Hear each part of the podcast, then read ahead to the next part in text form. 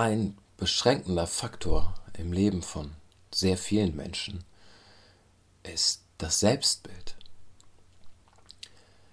Das, was ich glaube, wie ich bin, was ich bin.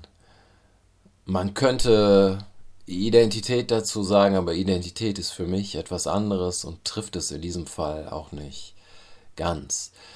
Ähm, am klarsten für mich sichtbar die Sache mit dem mit der Beschränkung, die so ein Selbstbild verursacht beim Yoga, sowohl bei mir selber als auch bei Menschen, die ich unterrichte. Dein Selbstbild sagt dir das und das, du bist so und so stark und du bist so und so flexibel, aber weil du übst, ändert sich dein Körper. Und er verändert sich sehr viel schneller in der Regel als das Selbstbild. Und dann ist der limitierende Faktor irgendwann gar nicht mehr der Körper, der kann das längst, sondern es ist der Kopf, das Selbstbild, was man hat, das sagt, das ist für mich nicht möglich. Und es ist schon seit Wochen und Monaten möglich. Es fehlt halt nur der Glaube dran ist es ja nicht mehr, sondern dieses Loslösen können von dem, was man glaubt, was Realität ist. Und ich glaube, das wird alles nochmal schwieriger, wenn das Selbstbild, was man hat, erfolgreich ist. Wenn jemand ein Buch über Depressionen schreibt und davon sehr viele verkauft, dann hilft ihm das mit sehr großer Wahrscheinlichkeit nicht bei seinen Depressionen. Weil das etwas Inneres ist und mit Zuspruch von außen und mit äußerlichen Veränderungen und mit äh, Kontostand überhaupt nichts zu tun hat. Äh, eine nebenbei eine, äh, ein Portal, auf dem ich gerne Interviews gucke, ist londonreal.tv, wo ein Mensch namens Brian Rose verschiedene Leute interviewt. Ähm, einige davon interessieren mich gar nicht, aber das letzte Interview, was ich gesehen habe, war mit Gabor Mate, einem Psychiater, der Psychologe, der ähm, sagt, Trauma ist nicht das, was dir passiert, sondern das, wie du es verarbeitest.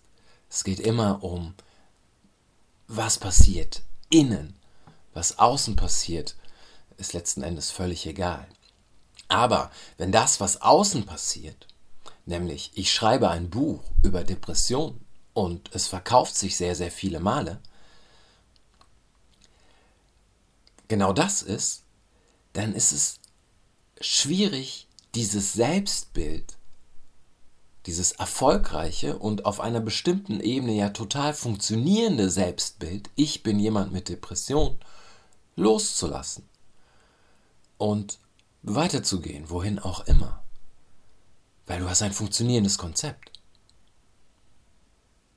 Also anders gesagt, böser ausgedrückt und ich weiß nicht mal, ob richtiger, der Markt zwingt dich dazu, in dieser Depression zu bleiben. Stimmt nicht, es sind nicht die anderen, aber der Markt begünstigt das tatsächlich. So ähnlich ist es wahrscheinlich, wenn dein Selbstbild sehr viel mit deiner Herkunft zu tun hat. Und diese Art zu leben für dich funktioniert, dann wird es sehr schwer, irgendwann zu sagen, so, ich will damit, ich will mich damit gar nicht mehr identifizieren. Ich will etwas anderes machen. Äh, es ist, glaube ich, Eminem auf seinem zweiten Album, wo er sagt, They say I can't rap about being broke no more. Du hast Erfolg?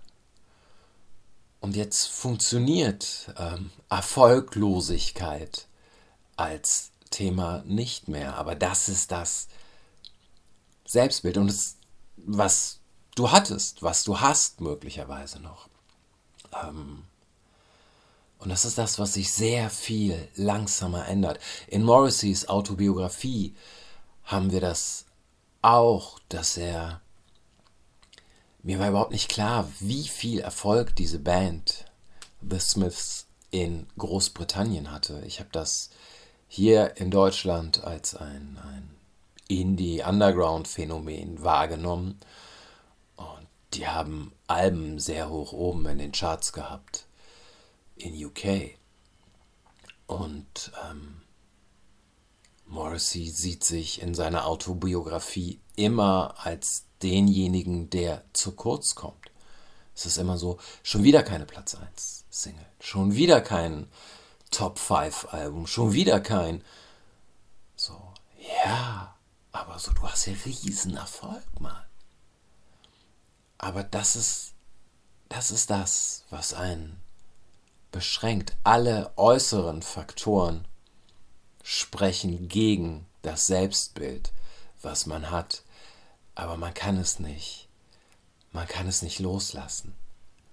Das heißt, der größte beschränkende Faktor im Leben sind nicht die Hürden, die man da irgendwo nehmen muss, sondern sind diese Schranken im eigenen Kopf, wo man einfach nicht mehr weiterkommt. Weil man eine Vorstellung, eine sehr festgefügte Vorstellung davon hat, wer man ist wie man ist, welche Rolle man spielt, welche Rolle man spielen kann, wo die eigenen Möglichkeiten sind und wo die eigenen Fähigkeiten sind. Und das ist der Grund dafür, warum ich das Yoga so mag. Weil da kann ich sehen, okay, aber meine Beschränkung ist gar nicht da. Ich kann einfach über diese vermeintliche Grenze hinausgehen. Das ist der Grund, warum ich diese Wim Hof Atemmethode so gerne mag. Ähm, irgendwann stehe ich da und denke so, okay, so, das sind jetzt 2 Minuten 43, die ich die Luft anhalten kann. Die 3 Minuten Marke ist knackbar. Was passiert dann? Gar nichts passiert.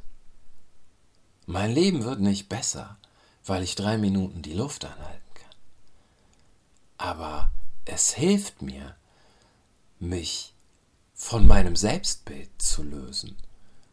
Das sagt, Alter, das ist für irgendwelche Ausdauersportler vielleicht, aber nicht für jemand wie dich, der sich, äh, sich einmal die Woche beim Basketball irgendwie in einer äh, angedeuteten Ausdauer bewegt und sonst immer nur Yoga auf seiner Matte macht